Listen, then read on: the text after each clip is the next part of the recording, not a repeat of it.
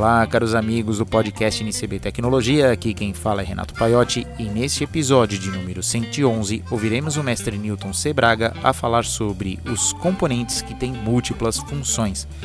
Mas antes vamos ao que rolou de interessante nos bastidores da eletrônica nesta semana. Visite a Mauser, site com busca diferenciada. Datasheets e informações sobre o lançamento de componentes equivalentes impedem o uso de componentes que podem sair de linha do seu projeto. Nos bastidores da eletrônica.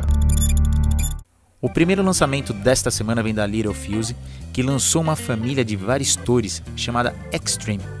Segundo eles, essa linha foi projetada para colocar em aplicações que exigem alta absorção de energia, corrente de surtos e a capacidade de resistências de múltiplos pulsos. Sabe aquele produto que você sabe que vai tomar uma descarga fácil? Então eles projetaram é, essa linha de varistores para esse tipo de aplicação. É, são varistores radiais né, que tem de 5 a 20 milímetros.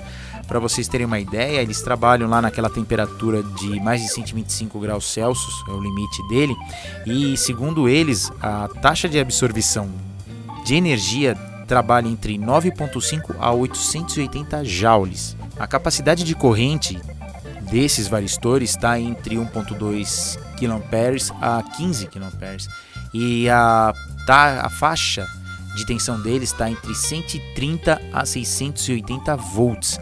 No datasheet ele está bem explicado, ele é usado aí até para aplicações é, outdoor de iluminações externas ou qualquer lugar que possa tomar um raio é, no seu aparelho, mas também ele serve para produtos internos, produtos de consumo, como lava-louças, lava-roupas e assim por diante. Então o datasheet está bem explicado, tem bastante gráfico aqui que você pode é, analisar e escolher a família correta. Links, como sempre, na descrição desse podcast. A próxima novidade que nos chamou a atenção aqui é, veio da Silicon Labs. É, imagina o seguinte, ou não sei se você que está nos ouvindo aí passou por isso. Você estaciona o carro no shopping e de repente, quando sai do shopping, não sabe onde estacionou. Ou para quem trabalhou já em grandes empresas que tem um estacionamento gigante, como uma GM, uma Ford, onde tem estacionamentos com vários carros, principalmente sem placas, localizar um carro baseado em chassis ou uma cor, por exemplo, é um trabalho imenso.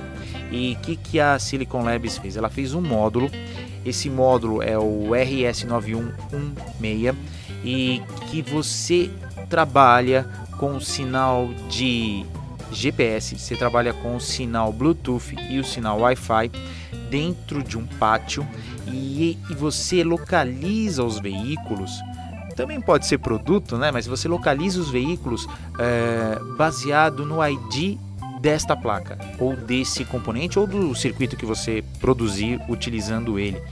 Então ele faz um mapa da região onde você tem um monte de carros estacionados e você localiza ele como se fosse um GPS da vida. Mas assim, para áreas é, fechadas, que você tem uma resolução muito grande. Então, segundo a Silicon Labs, é um produto que pode revolucionar né, o mercado, principalmente quando a gente entra no mundo de carros de aluguéis ou, por exemplo, carros elétricos, é, que você deixa para alugar estacionados aí pela rua. Mas lembrando, né, se a gente trabalha com Bluetooth ou módulos é, que conversa com sinais Wi-Fi, é, a gente precisa ter um, um roteador em cada poste, por exemplo, né? Mas o futuro a nós pertence. Temos que desenvolver aí muitos postes, muitas placas para que é, isso se torne uma realidade. Porém, para áreas internas como shoppings, é, montadoras de veículos ou grandes transportadoras, é, pátios de ônibus, por exemplo, isso é muito útil. Fica aí a dica caso você trabalhe com esse segmento, dar uma olhada, links aqui também nas descrições deste podcast sobre este novo módulo é, da Silicon Labs.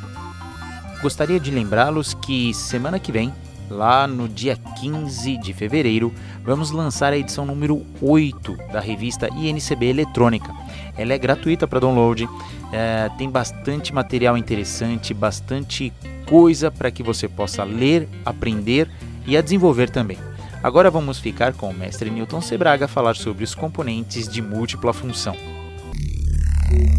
Cadastre-se para receber o newsletter da Mauser Electronics, com as principais novidades e lançamentos de novos componentes para o seu projeto. Palavras do mestre Newton Sebraga. Olá a todos, aqui estou eu, Newton Sebraga. A notícia de hoje ela veio do final do ano passado e ela tem origem a Universidade de Tecnologia de Viena, quando eles anunciaram que a criação de um componente eletrônico, um transistor, que pode ser configurado para realizar diversas funções no circuito. Isso, sem dúvida, é um sonho de todos os que trabalham com eletrônica. Você ter um único componente que pode ter diversas funções. E no caso deles, são funções lógicas que eles programaram. Eles programaram esse componente para que ele funcionasse como portas lógicas eh, que seriam programadas externamente. Então, através de um sinal elétrico, você pode eh, fazer com que ele funcione num circuito com diferentes funções. É uma coisa bastante interessante, né? porque parte isso, talvez para o futuro, uh, termos a possibilidade de um único circuito integrado que seja programado externamente para realizar diversas funções.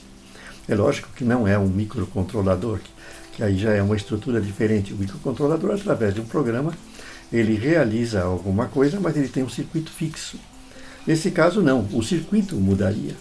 Você programa através de sinais externos a mudança do circuito interno como o Dr. Eh, Macias eh, Sisteni e o professor Walter Weber anunciaram né, lá na Universidade de Tecnologia de Viena.